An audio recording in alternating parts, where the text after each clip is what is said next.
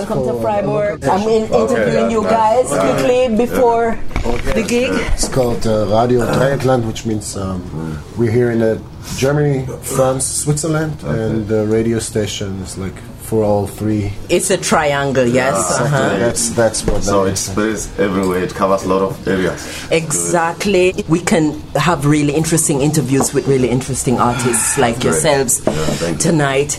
Shrida from Congreed. Tell us a little bit about Congreed. You are homegrown, Freiburg. Yes, we are homegrown Freiburg. Um, we're here for about 10 years now. Five years as Congreed, and the five years previous to that, um, we were called Hellbone Messiah, and we had a vocalist, but he died. So um, we decided to continue as a four piece, all new songs, new band name, and we all learned how to sing and play at the same time, and here we are, like still strong, still having fun. We're having a lot of new songs now, and um, directly one day after we finish this tour with Overthrust, um, we'll hit the studio to record. All right, I wish you all the best in this. Um, how the hell did you guys meet up? And what's the link with you and Overthrust here tonight in Freiburg? You're going to give us something really special. We're used to it from you guys anyway. Maybe you listeners also know uh, Sasha, or so-called Brösel, and with a little help from Manuel, who is um, also kind of he, he stems from here. He's coming from the region here and plays in a band called Ulfa now.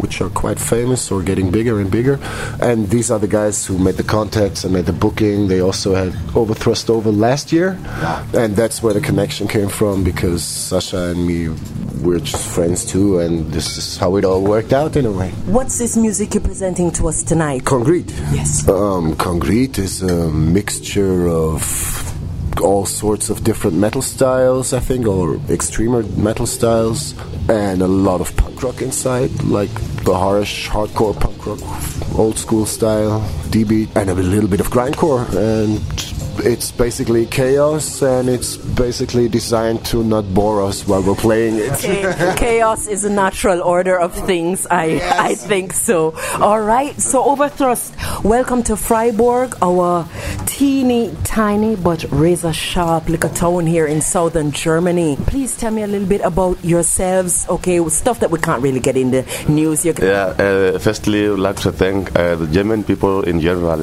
especially Freiburg, uh, for the welcoming our band here. Uh, thanks to Shasha, Manuel, and Marcel and uh, Snish for also organizing this tour for us. Uh, we really appreciate that. We are Overthrust from Ghanzi, Botswana. We play old school death metal. We keep it classic. We like it old school. Raw, dangerous, and ugly music. Rude, dangerous, and ugly music. Great. I think we're I think we're preparing ourselves for this tonight. Um, there's a new book out um in the states. It's called Life and Passion and Heavy Metal in the Forgotten Continent. What you want us to remember tonight here in Freiburg? All right. Uh, actually, it's a bit uh, kind of strange from the history of uh, metal. It's like uh, our style, the way we're doing it in our country. It's uh, more interesting, and people are getting interested because we are doing it with a lot of aggression. The attire itself is doing good there.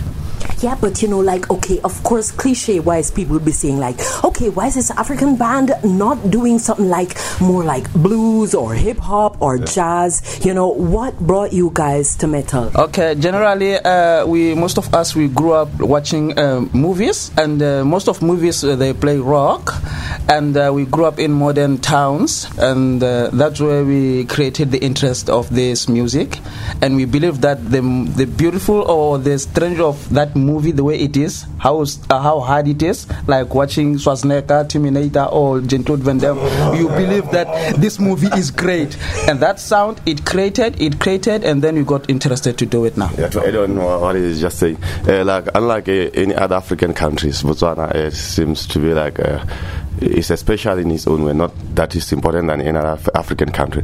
Where we are a country that uh, has a lot of peaceful interaction with uh, the, the Westerns and everybody else across the world living together peacefully in one country. So we have intercultural exchanges that we have tolerated and accepted them with each other, and uh, probably because we were colonized by the Britain and uh, we had some intermarriages there going on and kids growing up in rock and roll family, the generation to generation, up to until it becomes heavy metal to death metal, and is something that is well accepted and even supported by the president himself and the government.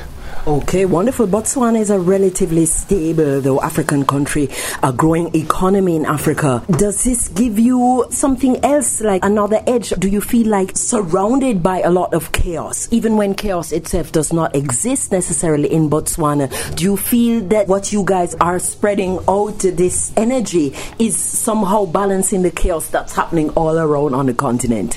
Yeah, that's what we think because uh, we seem to be the role model for most of our fellow African countries. Like we have heard our, uh, some of our government officials going for peacemaking in some other African countries where there are chaos and wars and stuff. So we are like a role model. Like uh, some of the countries, they learn a lot from us. Okay, the national motto of Botswana is rain. Actually, there's Yeah. one motto just called rain because what, what's the desert called? Um, a Pula. Yes, the desert is this Kalahari Desert. Okay, But the rain is Pula. Is the it's Pula. Yeah. Okay. Even the way it is in our flag, that uh, blue color, it represents uh, Pula.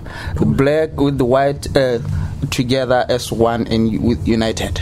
Okay, so you provide the promise of rain with voices and sounds of thunder. Is that so? Yeah. Would you say? Yeah, You want to talk to me? yeah, know they say. yeah, that's what we do. What we produce is actually what is surrounding us and that we are feeling and we are living with. We, uh, we have, uh, like, we respect our culture so much. We have bands uh, back home there that uh, use the elements of some other beats from Botswana, traditional beats combined. He has his own uh, project band, it's called Rockara. It's a traditional rock. So that's where he implements all those sounds in, and give a, true image of uh, Botswananian culture. Alrighty. So, what you want to give us tonight here in Freiburg? What you want to give us as a little present? We want to give you hell, but in a good way. Okay. All right. Thank you so much. Yeah, and all the best. Yeah. Overthrust here in Freiburg at Slow Club, along with Congreed.